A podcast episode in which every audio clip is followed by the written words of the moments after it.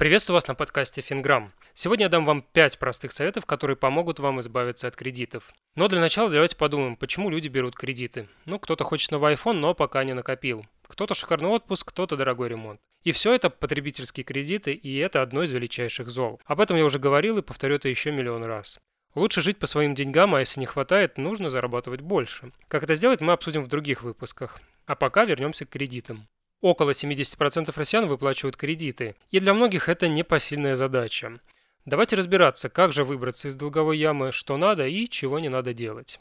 И первое, что вам нужно сделать, обратитесь в свой банк. Банк заинтересован в том, чтобы вы вернули деньги не меньше вашего. Поэтому свяжитесь с банком и расскажите о проблеме. Скорее всего, вас попросят написать заявление о положении, в котором вы укажете, что вы не можете платить кредит либо проценты по кредиту. О причинах этого положения, например, вас уволили, вы заболели, и сопутствующих обстоятельствах, например, единственный кормилец в семье, снимаете квартиру и так далее. Обычно в течение одной недели банк решит, что с вами сделать.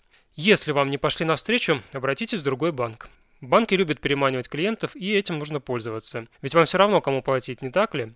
Менее требовательный банк может рефинансировать ваш кредит и даже объединить несколько ваших кредитов в один. В итоге ваш ежемесячный платеж станет меньше за счет снижения процентной ставки, либо за счет увеличения срока погашения кредита. Ну, либо все это вместе. Важный совет о том, чего делать не надо. Никогда не обращайтесь в МФО за деньгами, если вам нужно внести платеж по кредиту, а денег у вас нет. Даже если у вас невыгодный кредит по 20% годовых, вы переплачиваете банку за год меньше, чем переплатите МФО за один месяц. Вот и думайте, нужно ли оно вам. В такой ситуации лучше попросите помощи у близких. Вроде бы самый банальный совет, но многие считают обращение к близким зазорным. Это не так. Если вам могут помочь, вам помогут. И при этом не будут брать с вас проценты, в отличие от банков. Если ничего из того, что мы обсудили ранее, не сработало, избавьтесь от всего лишнего. Это, конечно, неприятно, но, возможно, стоит продать что-то из своего имущества. Может, у вас есть автомобиль, которым вы пользуетесь три раза в месяц.